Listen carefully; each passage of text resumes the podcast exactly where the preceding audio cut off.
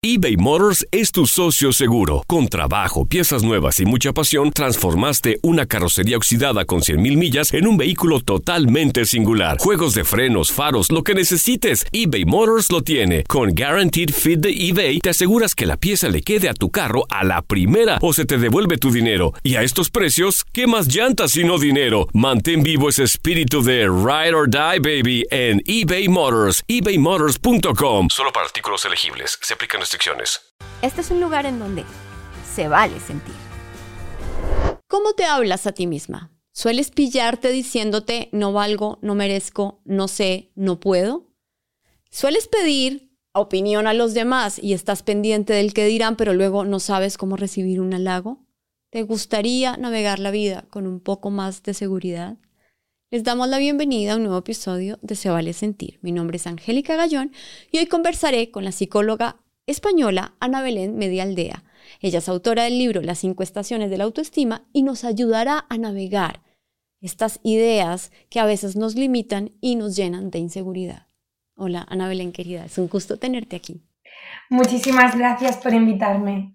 Estoy muy contenta de estar contigo este Pues quisiera que empezáramos, mm, Ana Belén querida, quisiera que nos contaras ¿Cómo, ¿Cuál es el medidor para saber que lo que hemos padecido toda la vida es baja autoestima? Sabes, yo a veces me pregunto, yo no me siento alguien de baja autoestima, pero seguro he, afrontado momentos de profunda inseguridad, ¿no? Y de preguntas muy, muy duras sobre mí misma, como, ¿qué, ¿qué dirías que es como un factor determinante para decir si esta persona ha tenido baja autoestima durante su vida o en ciertos periodos de su vida?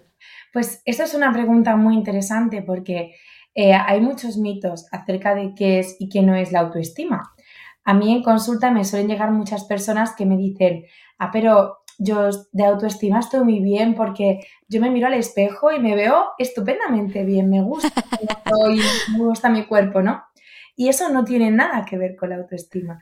La autoestima es la relación que tenemos con nosotros mismos y esa relación es importante medirla no solamente en lo que vemos, sino también en lo que hacemos. Por ejemplo, si nos cuesta decir lo que pensamos o lo que sentimos, si evitamos decir un no para que los demás no se ofendan o no se sientan mal, si nos cuesta pedir ayuda, si nos cuesta realmente pedir aquellas cosas que necesitamos porque nos obligamos a tener que poder siempre con todo nosotras nosotros solos y solas, estos son síntomas de una baja autoestima, porque una persona con una autoestima sana es capaz de pedir lo que necesita, es capaz de poner límites, es capaz de decir las cosas que, que tiene que decir aunque sepan que pueden hacer daño a otras personas, porque lo dicen desde la asertividad, respetando claro. sus derechos y también los derechos de los demás. Son personas que no se tienden a exigir más de lo que pueden hacer, saben que son suficientes, ¿no? Y no tienen que estar demostrando su valía a nadie. En definitiva, son personas que se cuidan a nivel emocional y a nivel físico, que se protegen poniendo límites y pidiendo ayuda y, hablando de aquellas cosas que tienen que hablar y sobre todo son aquellas personas que se valoran por lo que son y no por lo que tienen o lo que les falta. tremendo. No sé, ¿y crees que, son, o sea, eh, tú que eres eh, terapeuta y que recibes gente constantemente en tu consultorio, como cuál sería el, balance de la autoestima hoy en día. ¿Sientes que es un, es un tema complejo y crítico en la salud mental y emocional de la gente? ¿Crees que es un tema que cada vez va mejor? ¿Cómo, ¿Qué balance harías en torno a la autoestima? Pues mira, creo que es, eh, la autoestima es algo que deberíamos de trabajar todas las personas en algún momento de nuestra vida, porque al final es la relación que tenemos con nosotros mismos.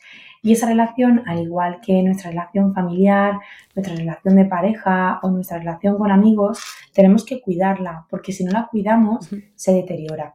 Entonces, creo que estamos empezando a entender que tener una autoestima sana no es solamente verse bien al espejo y que eso influye muchísimo en nuestra salud mental. Si nosotros no cuidamos nuestra autoestima, no, no cuidamos nuestra relación con nosotros mismos, esto va a desencadenar unas consecuencias psicológicas muy graves porque vamos a vivir desde la ansiedad, vamos a estar mucho más deprimidos, pues vamos a poder desarrollar una depresión, podemos caer en relaciones tóxicas de dependencia emocional o incluso trastornos obsesivos, porque podemos caer en esa rumia mental, en estar buscando, ¿no? Como detectives, en celos patológicos. Todo esto al final pasa factura a nuestro cuerpo. Y si nuestra salud falla, pues eso quieras o no, va a hacer que, que, oye, pues que también esto en nuestro día a día nos pase factura y nuestro sistema nervioso esté siempre activado, por lo cual nos puede mm. generar otras muchas enfermedades orgánicas. Sí.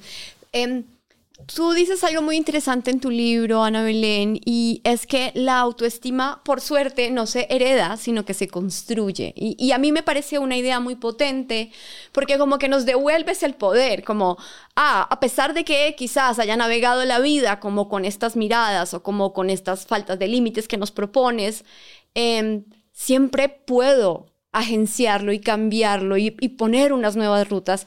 Eh, cuéntanos un poco de esto porque me parece que ahí se abre una posibilidad de trabajo, justamente. Exacto. Mira, yo esto lo defino como cuando te diagnostican, eh, por ejemplo, una celiaquía, ¿no? Tú estás malo, eh, comes cosas, no sabes qué es lo que estás comiendo, que te están sentando mal y cada vez que comes eso que te sientas mal, pues te pones muy malito.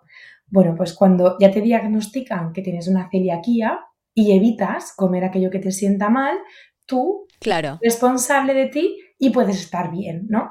Pues esto es un poco parecido, o sea, tenemos que ver realmente cuáles son esas intolerancias para nuestra autoestima, porque yo todos los libros que he leído de autoestima, la gran mayoría, han sido libros que me han gustado mucho, pero eran libros en los que la mitad del libro se, basaban en buscar las causas y el origen de la baja autoestima.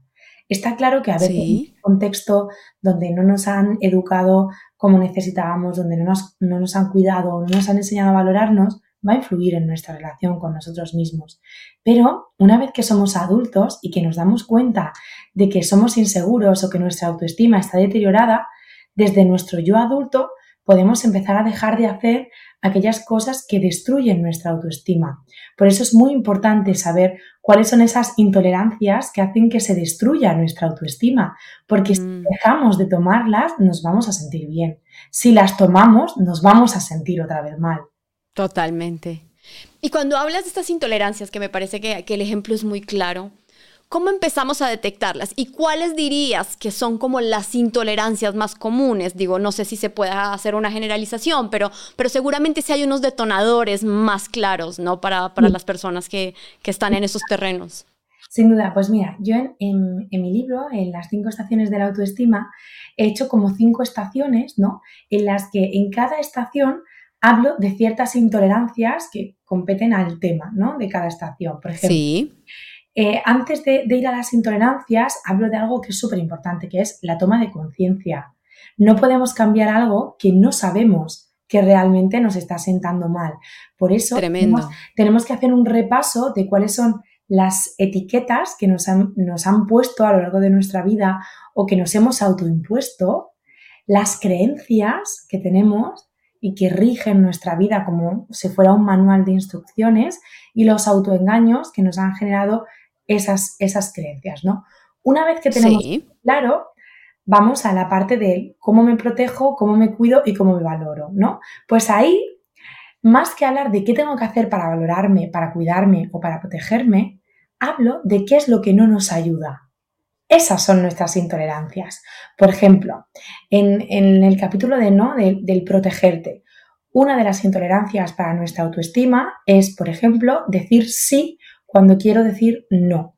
Cada vez que digamos sí a algo que queremos decir que no, eso nos va a generar un malestar interior. Incluso hay veces que lo somatizamos hasta el punto en el que físicamente nos duele la barriga, nos duele la cabeza, sentimos una Tremendo. pinchazo, ¿no? Porque estamos haciendo algo que no queremos y eso que nos traiciona. Sí, es como si nos estuviéramos siendo infieles a nosotros mismos. Claro. Realmente decir que sí cuando realmente no quiero es algo que va a ser un destructor de nuestra autoestima, es una intolerancia. Por ejemplo, otra cosa dentro del área de la protección y los límites es dar muchas explicaciones, justificarnos por todo. Esto eh, mucha gente lo hace pensando que eso es símbolo de, o sea, perdón, de seguridad. Piensan que claro. por justificar y por explicar mucho algo, los demás te van a entender.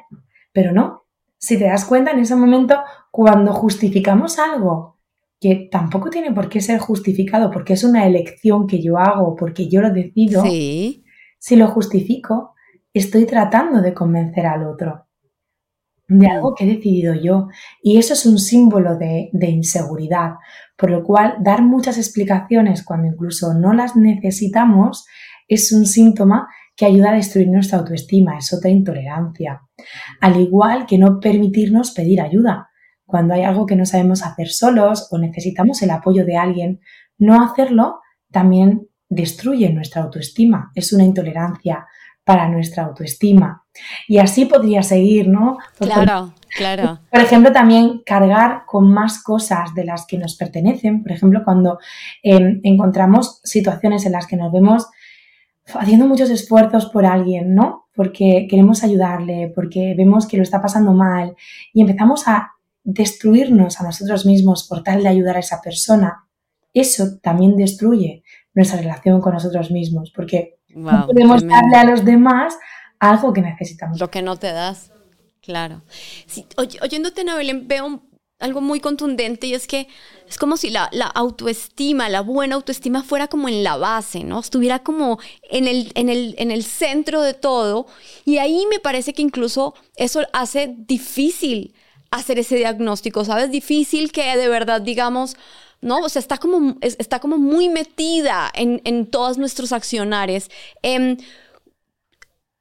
yo quisiera que lo bajáramos como a, ciertas, a ciertos momentos donde yo siento que quizás em, muchas de las, de las personas que están en la audiencia se les ha revelado más claramente. O sea, seguramente si jalamos del hilo podemos encontrar todo esto que nos estás contando, pero quizás en esa conversación con el espejo, yo sé que tú me dices, cuidado, ah, bajo autoestima no solo es mala relación con mi, con mi imagen, ¿no? Como, o, esta conversación que tengo cuando me veo en el espejo. Pero quizás en ese lugar, que es como un lugar tan común, lamentablemente, en, este, en estos días, sí se puedan revelar, ¿no? Como estas, estas ideas. Eh, ¿Cómo se puede, cómo, cómo, cómo se vería una baja autoestima en una conversación de ti misma con el espejo? Pues, por ejemplo, esto es la parte, dentro del libro lo hablo en la parte de la valoración, ¿no? Porque cuando tenemos una mala relación con nosotras mismas y también con nuestra imagen, por lo general nos dejamos llevar mucho por lo que creemos que tienen que ver los demás para valorarnos, ¿no? Por ejemplo, tengo una paciente que eh, ella ha sufrido trastornos de alimentación porque, bueno, pues ella consideraba que cuando estaba más, más delgada gustaba más. Entonces, ella ha asociado que ella vale más si está delgada. Si hmm. empieza a engordar un poquito o tiene kilos de más, considera que ya no vale nada como mujer. Es como si su inteligencia, su formación, su simpatía, sus valores no sirvieran de nada porque tiene un poquito más de peso, ¿no? Pues cuando ponemos nuestra valía como persona en un peso o en unas determinadas características, ahí esto nos debe empezar a preocupar porque es un síntoma de peligro con nuestra relación con nosotros mismos. Y ahí podemos darnos cuenta de cómo a veces empezamos a hacer dietas restrictivas por tal de alcanzar un número en la báscula. Empezamos a ponernos ropa muy ancha para tapar esas cosas que no queremos enseñar o todo lo contrario, ropa más ajustada porque sí o sí queremos entrar en esa talla y no queremos comprarnos una talla más. Preferimos ir aquí con el pantalón abrochado y casi sin poder respirar por tal de no comprarnos otra talla. Estos son síntomas de que hay algo que no está bien. Porque cuando tienes una relación sana contigo, si tienes que ir a la playa, al mar y, ponerte en traje de baño, aunque no te guste tu cuerpo, te pones. Porque al final, tener una relación sana con tu cuerpo significa tratar bien a tu cuerpo, aunque no te guste lo que veas en el espejo. Wow, eso es potentísimo.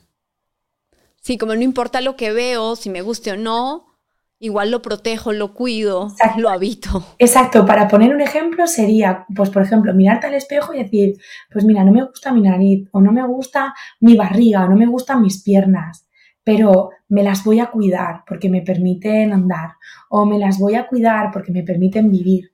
Y me las voy a cuidar o voy a seguir haciendo todo lo que tengo que hacer porque este complejo no me van a quitar mis ganas de vivir, ¿no? Esto lo haría una persona que tiene una autoestima sana o una autoestima muy trabajada, ¿no? Es capaz de reconocer aquellas cosas que no nos gustan, pero estas cosas que no nos gustan no nos limitan para hacer otras cosas que queremos hacer.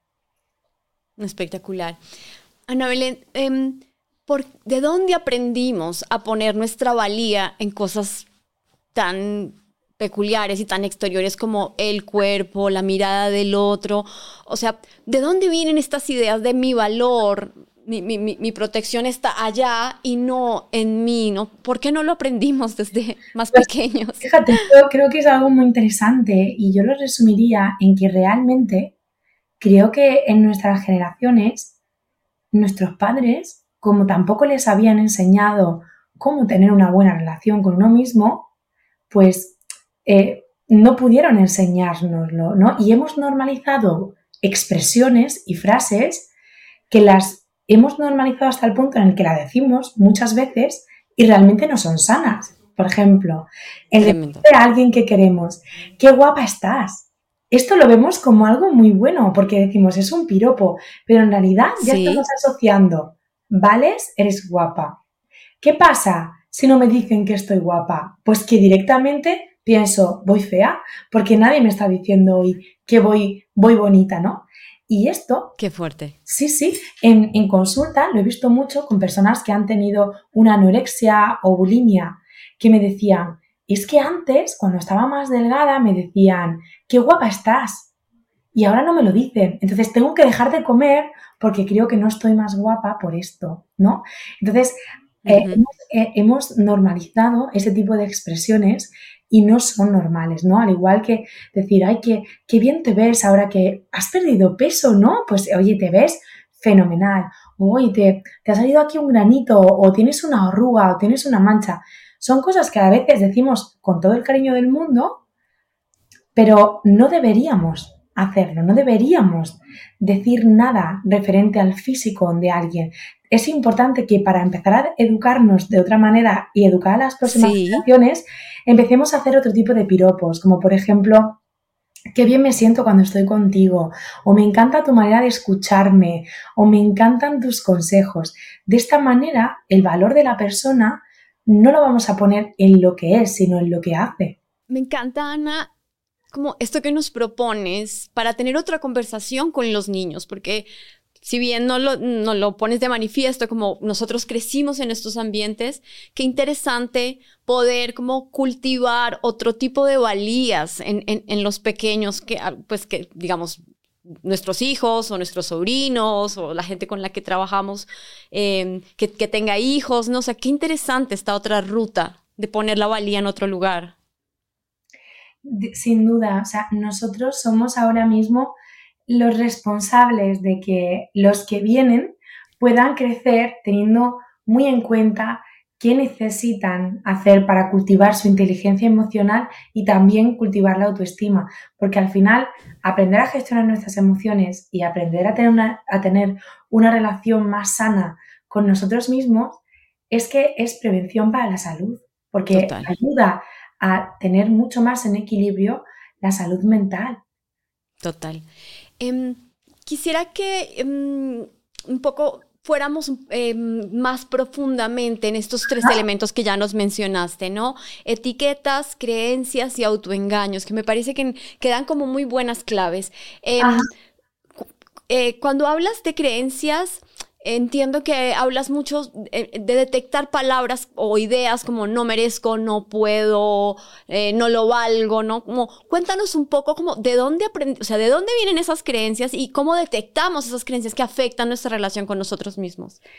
Pues mirad, em, realmente, eh, Angélica, las creencias son como si fueran nuestras instrucciones, ¿no? Nosotros cuando nacemos, nacemos como si fuéramos una hoja en blanco Y esa hoja se va llenando de instrucciones que vamos aprendiendo acerca de nuestra familia, del colegio, de los amigos, de las experiencias que vamos viviendo. Todo esto que vamos aprendiendo lo vamos también como clasificando. Esto es correcto, esto es incorrecto. Y así poquito a poco vamos como eh, formándonos ese, ese camino. Pero claro, muchas veces esas creencias de las cosas que son correctas no es lo que nosotros realmente consideramos correcto, sino quizá lo que nuestros padres consideraban claro. Mira, aquí te voy a poner pues eh, un dato personal que yo creo que a los oyentes les va a ayudar mucho a, a entender, ¿no? When something happens to your car, you might say,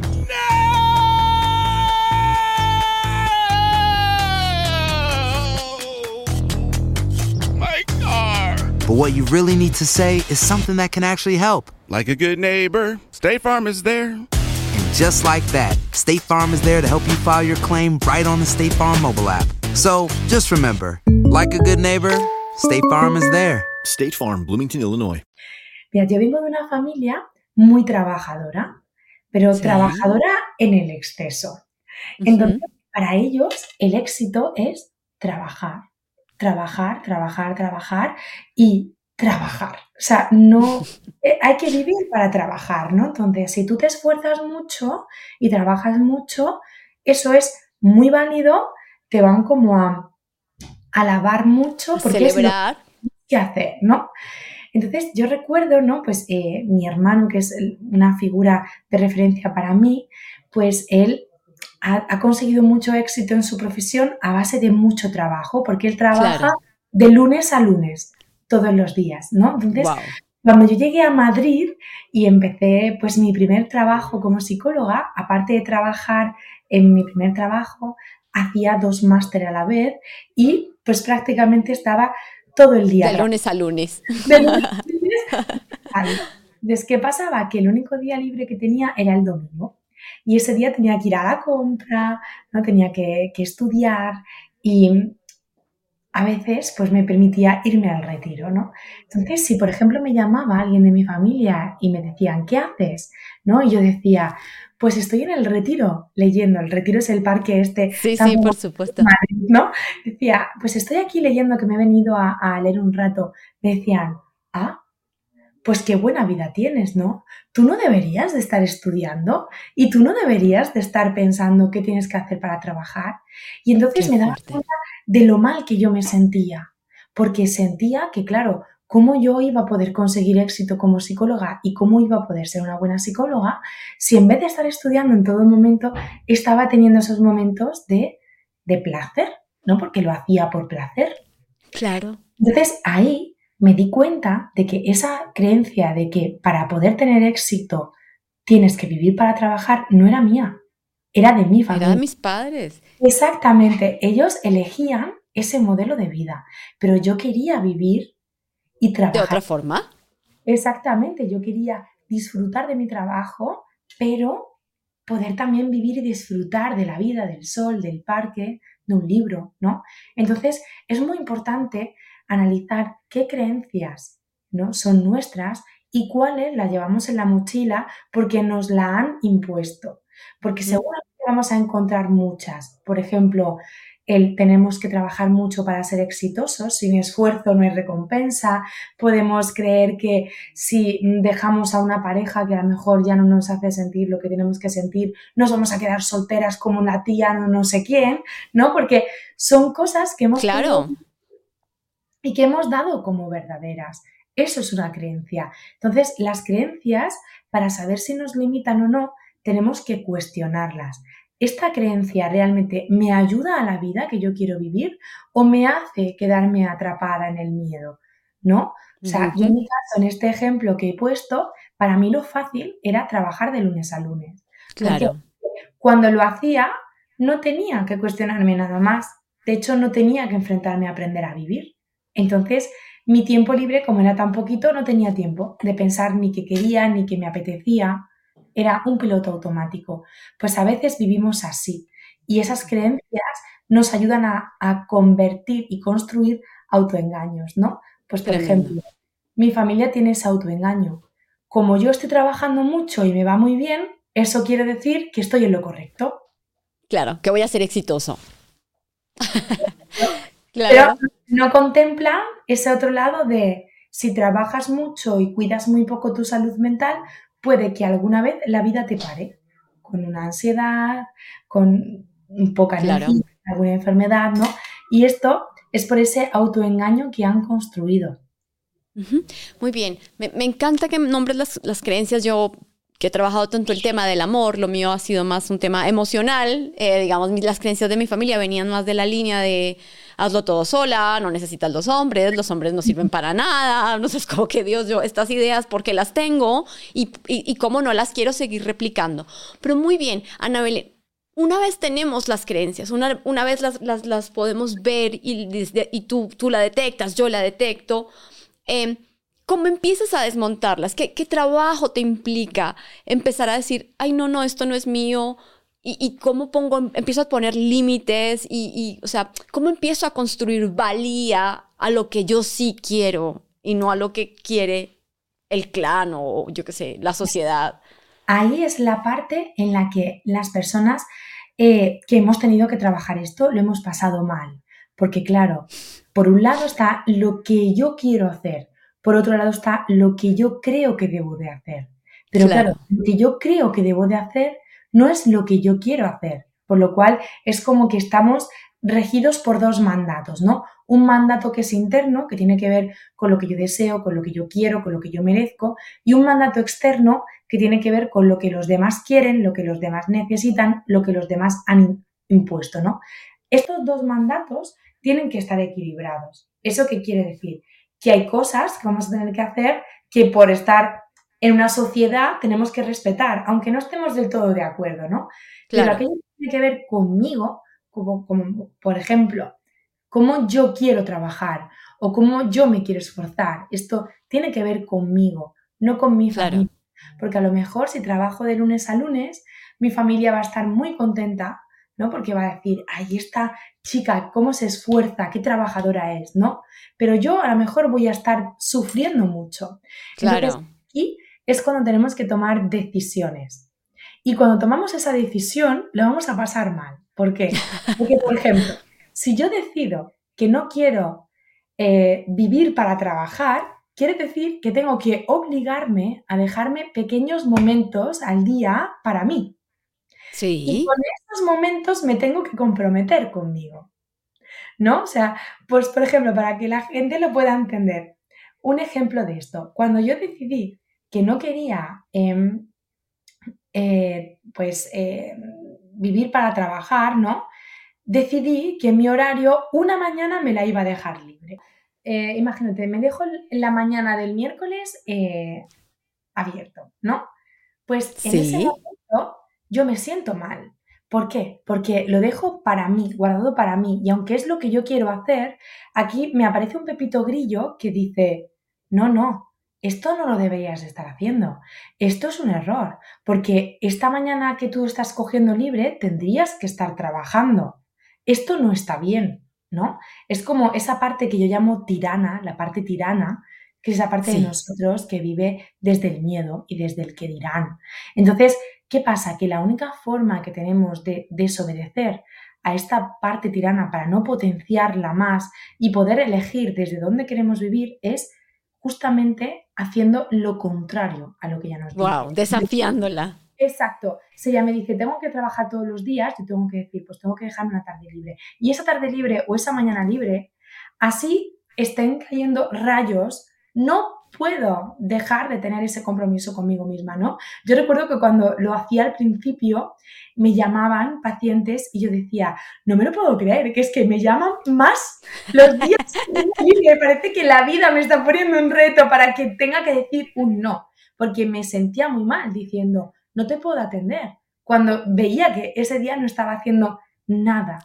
Claro, Tremendo nada laboral, pero estaba haciendo algo por mí, por mi descanso, por mi autocuidado, por vivir mi vida fuera de lo laboral.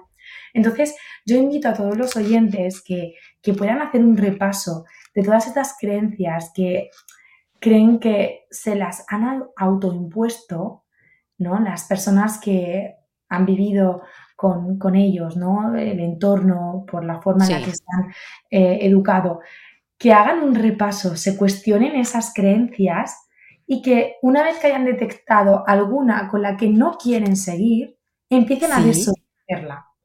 Qué bueno. Poco a poco. Muy bien, desobedecer esas creencias con las que no nos sentimos tan cómodos. Muy bien. Hablas también de las etiquetas em, y supongo que tiene que ver más como, como, como en esos compartimentos estrechos en donde nos hemos puesto y donde nos hemos narrado sistemáticamente, ¿no? Yo soy así, eh, o yo no soy buena para esto, o ya sé que esto no me va a salir por esto, ¿no? Ahí también hay como otro diálogo posible con nosotros mismos.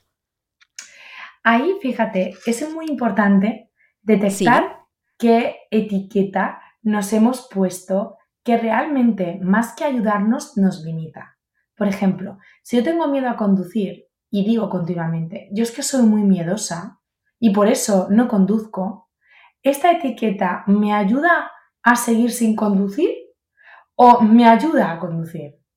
Me ayuda a justificarme, por lo cual me ayuda a no cambiar.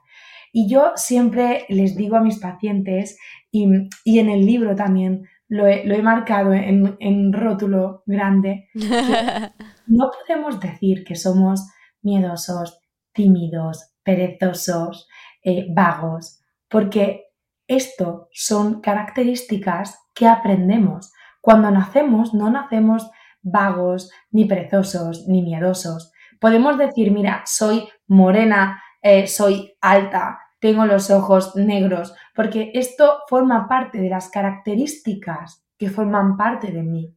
Pero todo lo que tiene que ver con nuestra personalidad se aprende y lo mismo que se aprende se puede desaprender.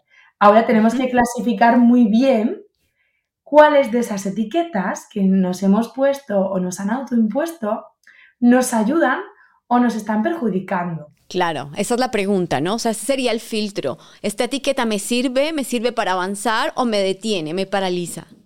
Eso es, eso es. Muy bien. Em, Ana, querida, eh, ¿qué, le recomendarías a, a la audiencia que está oyendo este podcast y que quizás no no, no, no, se revela a sí misma como alguien con una autoestima baja, pero sí acompaña a alguien. Tiene una hija, tiene una amiga, ¿no? O sea, digamos, siento que, es que ahí en las mujeres hay como mucha, eh, pues eso, con, contención, porque muchas pasan por ahí. ¿Qué le dirías? O sea, ¿cómo acompañar?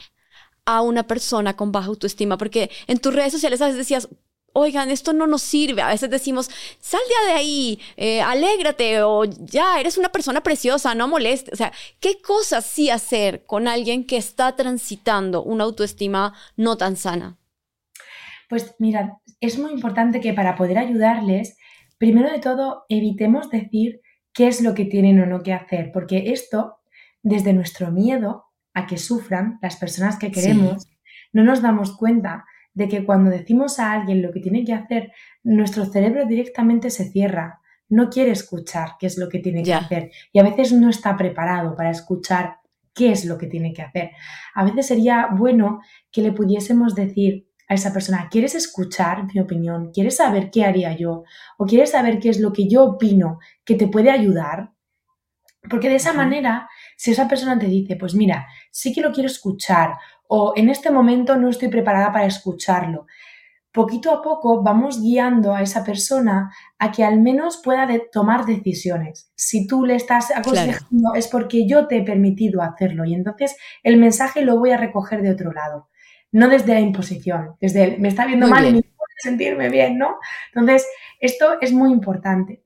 Luego, para ayudar a alguien que tiene una autoestima baja, sobre todo este mensaje va muy dirigido a los padres, tenemos que evitar asumir responsabilidades de la otra persona. ¿Por qué? Porque muchas veces, sobre todo esto pasa en mamás y en papás, para evitar que su hijo sufra, tienden a hacer lo que su hijo tiene que hacer y evitan dejarle que se enfrente por sí mismo a aquellas dificultades que, las, que la vida le brinda y, que tienen y con las que se tienen que enfrentar. Por eso es muy importante que le demos la oportunidad a los demás de que se enfrenten a aquellas cosas que sienten que son incapaces, porque no hay nada que nos ayude más a aumentar nuestra autoestima que darnos cuenta que somos capaces de poder hacer cosas que antes pensábamos que no íbamos a ser capaces de hacer. Entonces, esto es muy importante. Y em, también para ayudar a alguien que lo está pasando mal, aparte de estar ahí brindando ese apoyo, a veces en silencio, porque hay veces que tampoco tenemos que decir más, sí que sería muy importante recomendar ayuda profesional, ¿no? Pues a lo mejor, pues oye, si no tienen recursos económicos y no podemos encontrar eh, profesionales que puedan hacer una terapia bajo coste, pues a lo mejor también podemos buscar libros que simplemente con el mensaje ya les pueda llegar a las personas eh, ese, ese, mensaje ¿no? de no estás solo, aquí puedes tener una ayuda, puedes empezar a reflexionar desde otro lado, ¿no? puedes empezar a mirar esta realidad desde un punto de vista diferente. Eh, en tu libro, Ana Belén, querida, haces un montón de ejercicios muy bonitos, de, cartas sobre todo. A mí me, encanta porque te abre como la posibilidad de, como digo, de crear este nuevo diálogo contigo. Eh, al principio del libro propones justo como una carta en donde casi como visualice, como que le pides al lector que visualice o que escriba lo que haría si no fuera una persona insegura o lo que haría si tuvieras más seguridad, ¿no? Y como, cuéntanos un poco de este ejercicio y sobre todo eso, para, para que la gente lo pueda hacer en casa y, y que, y que entender qué deviene de hacer este tipo de cartas y este tipo de ejercicios? Pues mira, este ejercicio es un ejercicio que la mayoría de las veces suelo pedir a las personas que vienen a consulta que hagan como tarea, porque es un ejercicio que me gusta mucho, ya que te ayuda a crear un escenario más allá del problema, ¿no? El que te ayuda a visualizarte cómo serías tú sin ese problema, ¿no? Entonces, el ejercicio que propongo es pues bueno, coger un rato al día en el que estés tranquilo, coger una libreta, ponerte una música que te relaje y que puedas imaginarte cómo serías tú sin este problema de autoestima. ¿Qué verías que haces distinto? ¿Qué notarían los demás que haces distinto? ¿Qué cosas harías si no tuvieras ese problema que en este momento no eres capaz de hacer? Es importante visualizarse como si estuvieras viendo una película de esa persona, ¿no? Para que tú puedas ver qué es lo que harías, ¿no? Por ejemplo, personas que he tenido en consulta me han dicho, pues mira, yo me daría cuenta de que ya estoy bien si, pues por ejemplo, soy capaz de decirle a mi pareja que esto no me gusta. O sería capaz de decirle a mi jefe que me voy a ir a mi hora, ¿no? Cosas concretas. Es muy importante visualizarse, ¿no? Y anotarse todo lo que tú harías diferente. Pequeñas cosas concretas que tú harías diferente. A esto le llamamos la pregunta milagro, ¿no? Es como si por arte de magia, ¿no? Tu vida, pues te fueras a dormir y por la mañana cuando te levantases vieses que ya no tienes este problema de autoestima, ¿qué sería diferente? ¿Qué notarían los demás diferente? ¿Qué harías que no eres capaz de hacer ahora? Todo anotado, porque esto nos va a dar muchas señales. Muchas veces personas que han venido a consulta, que han hecho este ejercicio, se han dado cuenta de que muchas de las cosas que estaban haciendo no les estaban ayudando y que realmente no querían seguir haciéndolas, ¿no? Pues por ejemplo, yo en su momento, también haciendo este ejercicio, me di cuenta que si yo tuviese una sana autoestima, una mejor relación conmigo misma, pues una de las respuestas fue, me dedicaría un día para mí. Entonces, eso me hizo darme cuenta de que yo no... un horizonte. Exactamente, estar trabajando todos los días, ¿no? Entonces, es muy importante responderse a esta pregunta de una forma muy sincera, de una forma muy honesta y sin miedo a la respuesta. No hay respuestas correctas e incorrectas. Lo importante es que te des la respuesta que tú consideras. Precioso. Hay otro ejercicio que me encanta y, quiero hacer este hincapié eh, en los ejercicios porque eso, siento que son cosas que todos podemos hacer y que, son herramientas útiles y prácticas. Planteas un ejercicio muy, bonito de vernos, o sea, cómo somos nosotros como mejores amigos, ¿no? O sea, todo esto que, haces cuando eres el mejor amigo de alguien y, cómo seríamos nuestros mejores amigos. Es un poco como una idea que insisto, como en esta cosa de ¿Cómo, ¿Cómo sería? Yo soy divina con mis amigas, soy tan divina conmigo misma. De, de pronto podría ser tan buena amiga como soy con ellas, conmigo misma.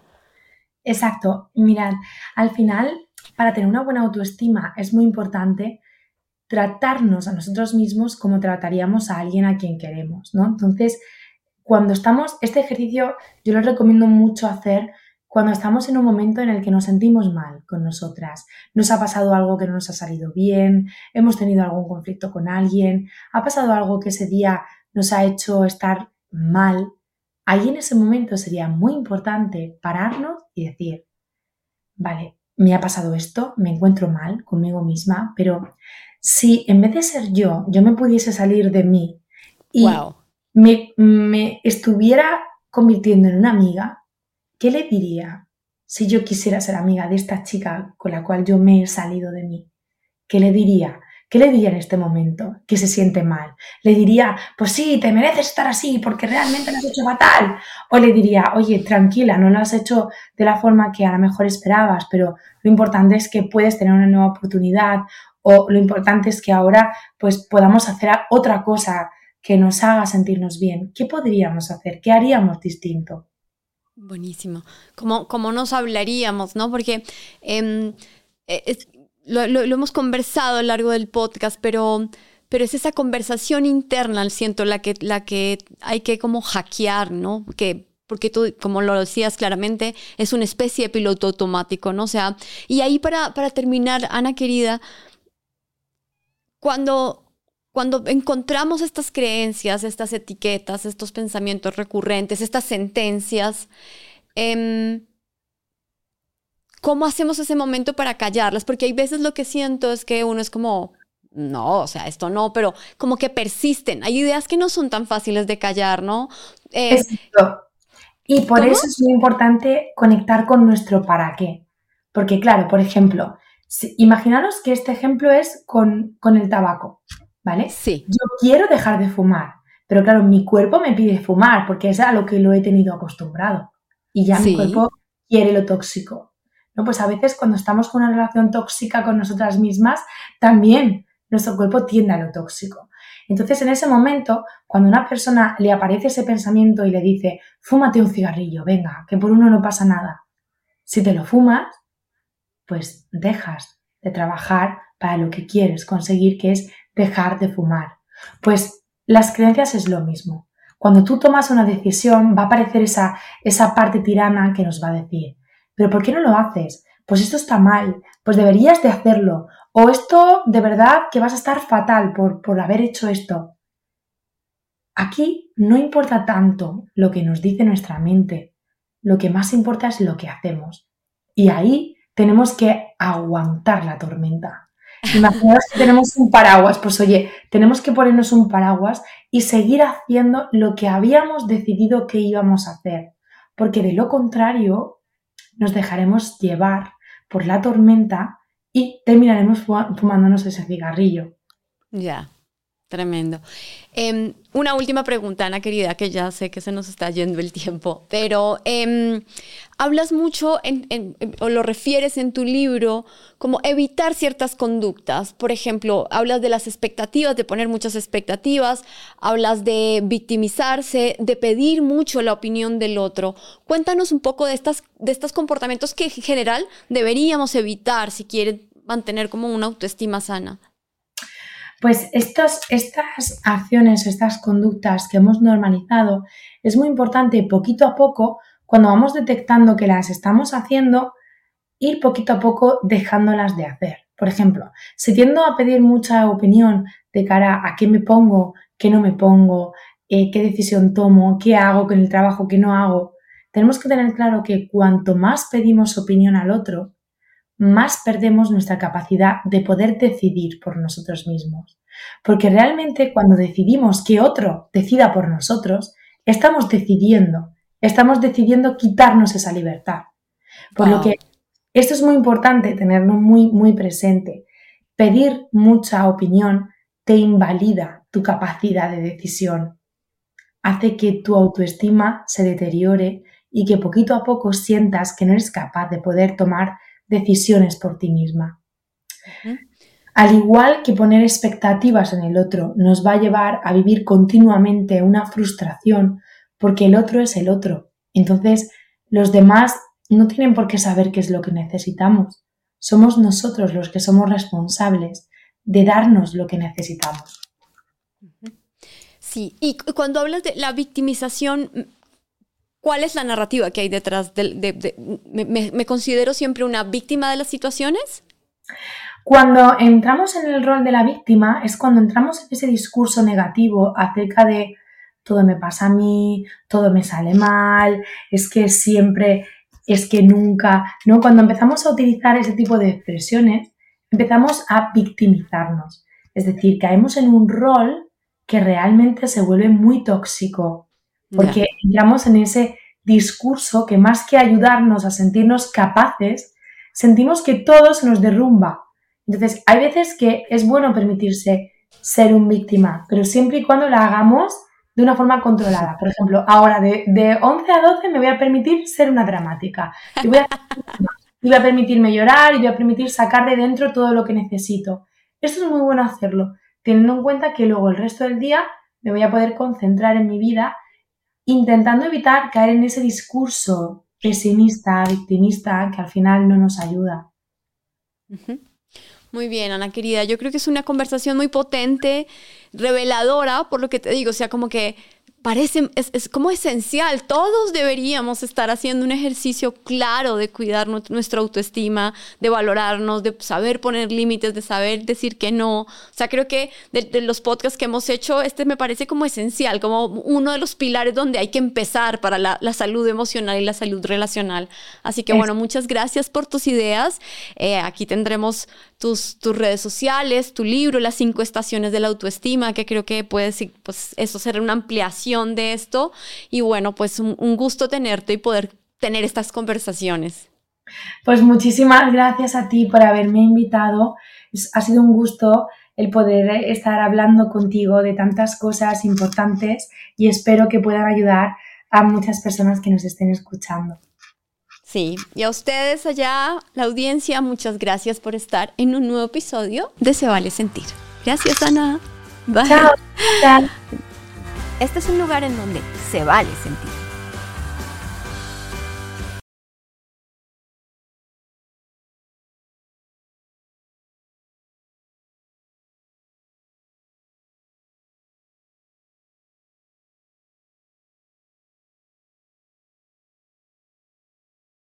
Boost Mobile tiene una gran oferta para que aproveches tu reembolso de impuestos al máximo y te mantengas conectado. Al cambiarte a Boost, recibe un 50% de descuento en tu primer mes de datos ilimitados. O, con un plan ilimitado de 40 dólares, llévate un Samsung Galaxy A15 5G por $39.99. Obtén los mejores teléfonos en las redes 5G más grandes del país. Con Boost Mobile, cambiarse es fácil. Solo visita boostmobile.com. Boost Mobile, sin miedo al éxito. Para clientes nuevos y solamente en línea, requiere AroPay. 50% de descuento en el primer mes requiere un plan de 25 dólares al mes. Aplican otras restricciones. Visita Boost Mobile para detalles.